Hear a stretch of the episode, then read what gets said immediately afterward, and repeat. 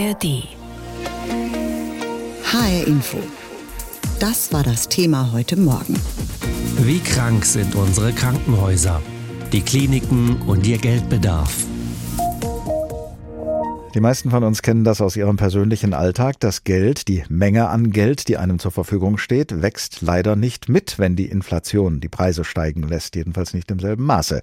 Und so ähnlich geht es auch den Krankenhäusern in Deutschland. Auch deren Budget wird durch die hohe Inflation belastet, und zwar erheblich, sagt die Deutsche Krankenhausgesellschaft, und sie fordert deshalb zusätzliches Geld vom Staat. Um dieser Forderung Nachdruck zu verleihen, hat sie für heute zu einem bundesweiten Protesttag aufgerufen. Vor der Sendung habe ich mit dem Vorstandsvorsitzenden der Deutschen Krankenhausgesellschaft gesprochen, mit Dr. Gerald Gass. Herr Gass, Sie sagen, zurzeit häufen die Krankenhäuser jeden Monat rund 600 Millionen Euro neue Schulden an, um die Versorgung der Patientinnen und Patienten aufrechtzuerhalten. Das heißt doch, die Krankenhäuser bräuchten schon einen sehr fetten Inflationsausgleich, um aus dieser Schuldenspirale rauszukommen. In der Tat ist das so. Wir haben bis Ende dieses Jahres voraussichtlich 10 Milliarden Euro an Defiziten aufgehäuft, vom Beginn des Jahres 22 an betrachtet. Und das resultiert eben daraus, dass die Erlössteigerung, die wir gegenüber den Krankenkassen abrechnen, nicht mithält mit den enormen Inflationsentwicklungen, die dann bei uns auf der Kostenseite zu Buche schlagen. Und das ist ein Riesenproblem und zwingt mittlerweile 50 Krankenhausstandorte Anzumelden. Nach dem aktuellen Krankenhaus-Rating-Report waren allerdings zuletzt nur 66 Prozent der Klinikbetten in Allgemeinkrankenhäusern ausgelastet, obwohl eigentlich eine Auslastung von 85 Prozent angestrebt ist.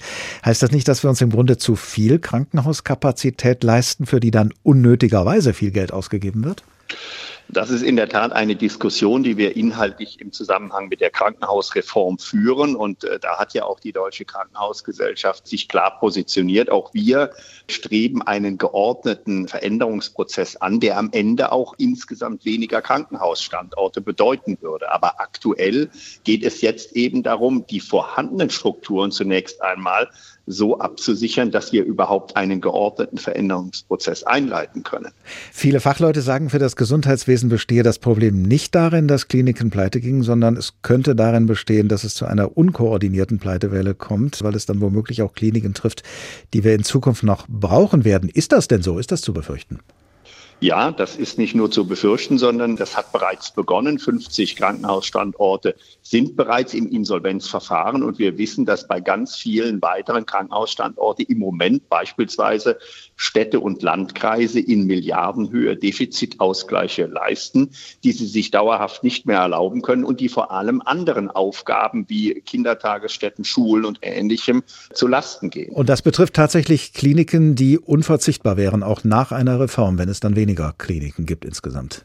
Absolut. Hier reden wir auch über Großkrankenhäuser mit mehreren hundert Betten. Auch sind Universitätskliniken von diesen riesigen Defiziten betroffen. Also es ist keinesfalls so, dass nur vermeintlich überflüssige Krankenhausstandorte jetzt wirtschaftlich in die Schwierigkeiten geraten sind.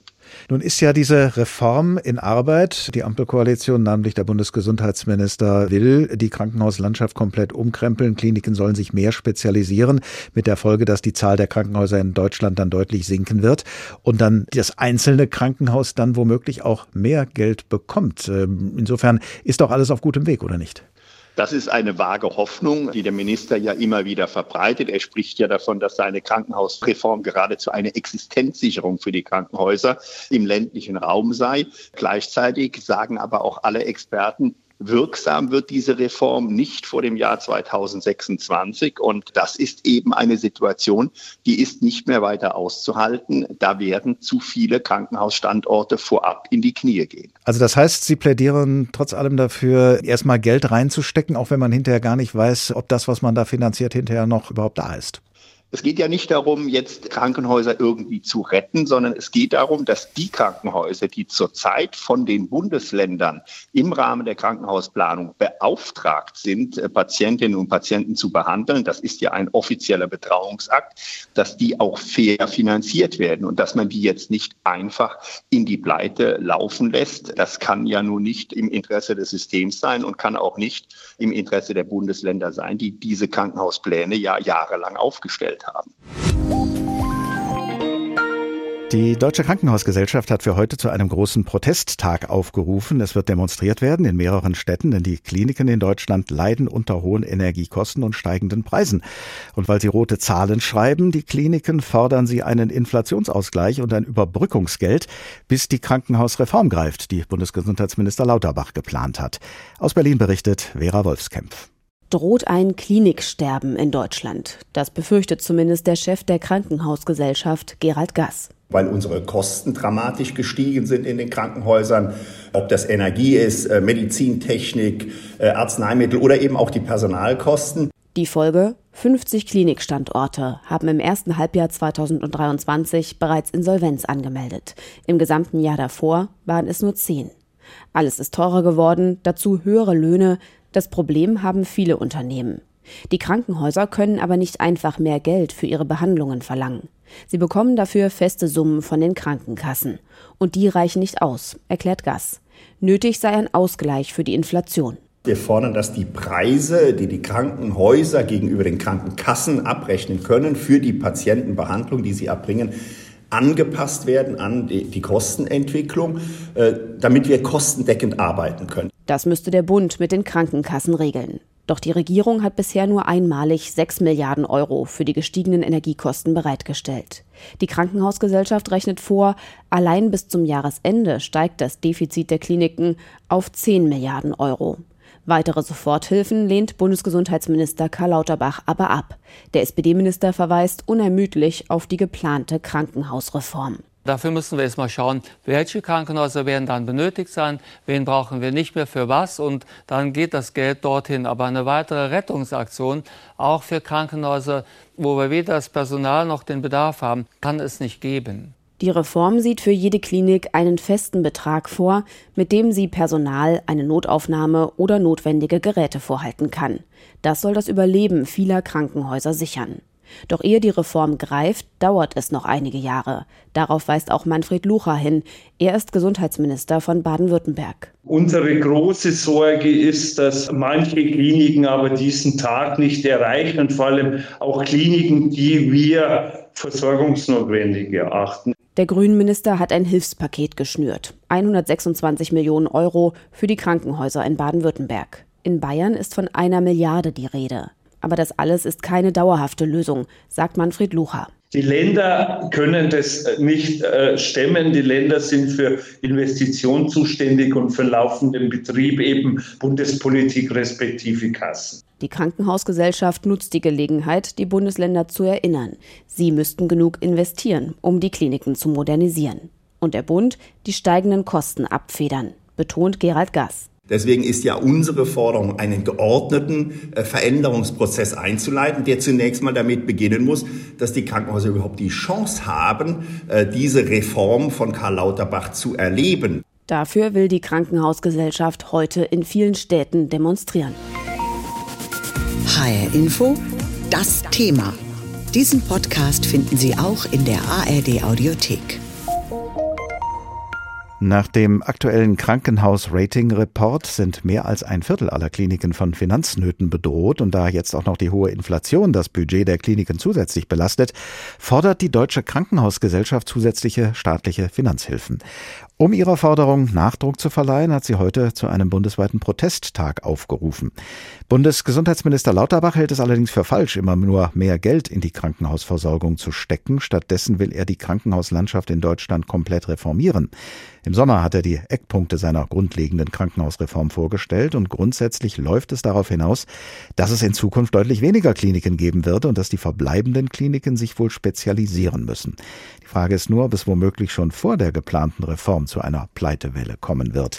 Darüber habe ich vor der Sendung mit Professor Reinhard Busse von der Technischen Universität Berlin gesprochen. Er ist Arzt und Gesundheitsökonom und er war von Bundesgesundheitsminister Lauterbach in die Regierungskommission berufen worden, die Vorschläge für eine Krankenhausstrukturreform machen sollte. Ich habe ihn gefragt, für wie dramatisch halten Sie die aktuelle Lage der deutschen Krankenhäuser? Naja, die Lage ist schon ziemlich dramatisch, aber es liegt in erster Linie daran, dass halt die Kapazitäten, also die Anzahl der Krankenhäuser, Sie hatten es gesagt, 1700, was eine sehr, sehr hohe Zahl ist, aber auch die Betten, dass die halt unwahrscheinlich hoch sind. Also wir haben 50 Prozent mehr Betten als im Schnitt unserer Nachbarländer. Wir haben zwar auch mehr Patienten, aber seit der Corona-Pandemie haben wir weniger Patienten. Die Krankenhäuser stehen zu einem Drittel leer und das Geld fehlt ihnen natürlich. Aktuell, so sagt die Deutsche Krankenhausgesellschaft, häufen die Krankenhäuser in Deutschland jeden Monat mehrere hundert Millionen Euro neue Schulden an. Halten Sie es vor diesem Hintergrund für nachvollziehbar, dass die Kliniken einen Ausgleich für die hohe Inflationsbelastung fordern? Naja, wenn wir von den individuellen Krankenhäusern ausgehen, halte ich das für verständlich. Man muss allerdings auch die Gesamtlage sehen. Wir geben mehr Geld für die stationäre Versorgung aus, gemessen etwa am Bruttoinlandsprodukt, als unsere Nachbarländer. Also wir geben extrem viel Geld aus und trotzdem machen die Krankenhäuser rote Zahlen. Das liegt eben daran, dass wir so viele Krankenhäuser haben. Und das sind zu viele. So viele Patienten gibt es gar nicht. Man muss sich ja vorstellen, es gibt am Tag erleiden 500 Personen einen Herzinfarkt und das ist schon eine der häufigeren Indikationen. Teilen Sie denn die Befürchtung, dass einige der Kliniken womöglich die neue Reform gar nicht mehr erleben, weil sie vorher schon Konkurs gehen? Das kann durchaus passieren. Deswegen hatten wir als Regierungskommission auch vorgeschlagen, dass wir die Häuser einteilen in sogenannte Level- oder Versorgungsstufen, damit man halt sehen kann, welche Häuser sind wirklich wichtig. Und sozusagen so als Pi mal Daumenregel erkennt man das von den 1700 Standorten. Wenn man die in diese Stufen einteilt, etwa ein Viertel, also etwas über 400 auf den höheren Stufen sind also wirklich notwendig sind. Wir haben aber 1300 andere Krankenhausstandorte, sodass man jetzt nicht als Bürger befürchten muss, wenn jetzt ein einzelnes kleines Haus in den Konkurs geht, dass dann die Versorgung zusammenbricht. Die sind ja häufig in Orten, wo auch noch ein zweites Haus ist und so weiter. Es sei denn, es werden Krankenhäuser von äh, der Pleite betroffen, die man auch nach der Reform noch dringend brauchen würde. Naja, das hatte ich ja gesagt. Das hatten wir als Regierungskommission vorgeschlagen, wie man das sortiert. Die Bundesländer haben das abgelehnt, aus welchem Grund auch immer. Den verstehe ich überhaupt nicht, weil jetzt schreien sie, dass alle Krankenhäuser überleben müssen. Und wir hatten ja vorgeschlagen, wie man das einstuft, um zu wissen, welche Krankenhäuser wirklich notwendig sind. Wenn nun nach der geplanten Reform es deutlich weniger Krankenhäuser in Deutschland gibt, heißt das dann, dass sich das Geld, das für die Kliniken aufgewendet wird, auf weniger Häuser verteilt und jedes dadurch mehr bekommt? Na, das ist ja die Idee. Also die, sozusagen die Idee ist, dass das Geld nicht mehr werden soll, aber auch nicht weniger werden soll. Und noch wichtiger wahrscheinlich, dass das Personal gleich bleiben soll. Also wir haben in Deutschland relativ viel Personal. Also wir haben insgesamt am drittmeisten Pflegepersonal von allen EU-Ländern. Aber weil wir so viele Krankenhäuser haben, weil wir so viele Patienten haben, verdünnen wir diesen Effekt. Wenn wir das konzentrieren auf weniger Standorte, haben wir auch eine bessere personelle Ausstattung an Pflegepersonal und Ärzten. Und die Kosten konzentrieren sich dann eben auf weniger Häuser. Jedes Haus hat dann mehr Geld. Die durch die Krankenhausreform angestoßene Verwandlung der deutschen Krankenhauslandschaft wird nichtsdestoweniger Geld kosten, vor allem für Investitionen in die neuen spezialisierten Kliniken. Da sind sich fast alle Fachleute einig. Die Rede ist von bis zu 50 Milliarden Euro. Wo soll dieses Geld denn herkommen? Ja, das muss man getrennt sehen sozusagen. Und das dient ja immer, diese Größenordnung wissen wir von anderen Ländern, insbesondere Dänemark. Dänemark hat übertragen auf Deutschland sogar 100 Milliarden in die Hand genommen. Das ist der Betrag, den wir jedes Jahr an laufenden Kosten ausgeben. Dänemark hat die Investitionskosten über zehn Jahre verteilt. Also es ist dann gemessen an den laufenden Kosten jedes Jahr nur ein Zehntel. Und hinterher, und jetzt wird es wichtig, Hinterher waren die laufenden Kosten niedriger, als sie vorher waren. Also die Investitionskosten haben sich sozusagen amortisiert dadurch, dass die Krankenhäuser kosteneffektiver geworden sind. Das muss man natürlich mal gut durchrechnen und das muss allen klar sein, dass wenn es extra Geld gibt für die Umwandlung der Krankenhäuser und das ist notwendig in vielen Regionen, dass das verbunden sein muss mit dem Ziel, dass es dann eben hinterher an laufenden Kosten doch eher ein Tickchen weniger gibt, weil die Krankenhäuser besser geworden sind. Ja, die Krankenhäuser sind wichtig für unsere Gesundheit und wenn wir mal krank werden, dann wollen wir ja auch sicher sein, dass wir zeitnah und auch ortsnah angemessen behandelt werden können. Allerdings kann das möglicherweise in Zukunft nicht immer sichergestellt werden, das zumindest befürchten die Krankenhäuser. Deshalb gehen sie heute auf die Straße. Ein bundesweiter Protesttag soll auf die prekäre finanzielle Lage der Kliniken aufmerksam machen. Wo drückt der Schuh konkret? Gabi Beck, unsere Reporterin, hat mal in den Klinikalltag im Klinikum Klinikum Rüsselsheim geschaut. Das ist unser Defi. Also wenn jemand mit Herzrhythmusstörung oder mit dem Herzstillstand kommt, dann bekommt er hier so Pedals aufgesetzt. Der Defibrillator funktioniert. Heute wird er aber noch nicht gebraucht. Morgens ist es noch relativ ruhig hier in der Notaufnahme im Erdgeschoss. Ein Schockraum ist noch frei. Ein Schlaganfallpatient gerade auf dem Weg hierher. Erzählt die Pflegedienstleiterin Anushka Krehe. Wir haben aber mehrere Einweisungen von Hausärzten. Wir hatten schon Herzinsuffizienzen, heute eine Niereninsuffizienz. Wir hatten einen leichten Verkehrsunfall. Wir haben heute unheimlich viele Kinder in der Nachschau gehabt, die sich gestern verletzt haben. Wir hatten gestern, glaube ich, vier Kinder, die direkt in OP mussten nach Frakturen. Also gestern war es schon sehr sportlich.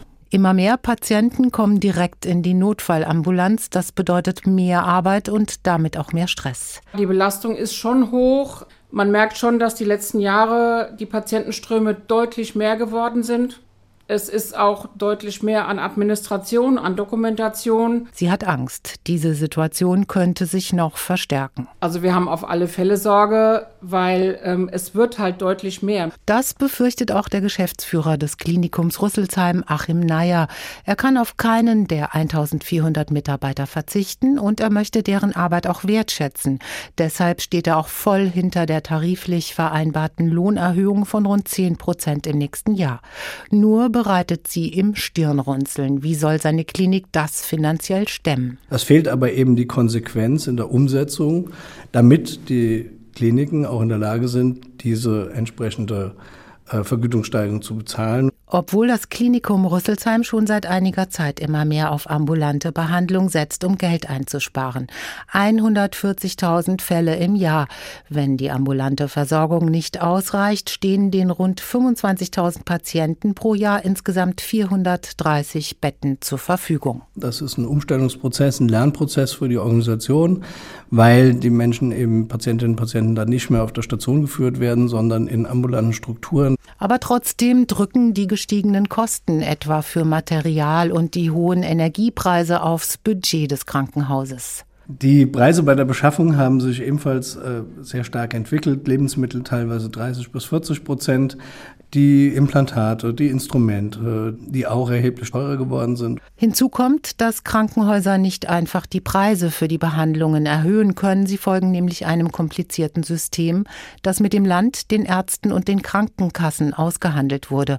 Und diese Preise decken vermutlich nicht die Kosten in Zukunft. Tatsächlich wäre es wünschenswert, dass wir Modernisierung unserer Infrastruktur vornehmen. Das können wir im Moment nicht. Wir haben tatsächlich die glückliche Situation, dass wir noch ein ausgeglichenes Ergebnis ähm, haben. Das wird aber dann im nächsten Jahr nicht mehr möglich sein. Insolvenz wäre das dramatischste Szenario. Ein Kliniksterben hat auch schon in Hessen eingesetzt. In der Nachbarstadt Flörsheim wurde erst kürzlich das Marienkrankenhaus geschlossen. Die Krankenhäuser fordern deshalb mehr Geld vom Bund, einen Inflationsausgleich, Investitionsförderung und mehr Geld von den Krankenkassen.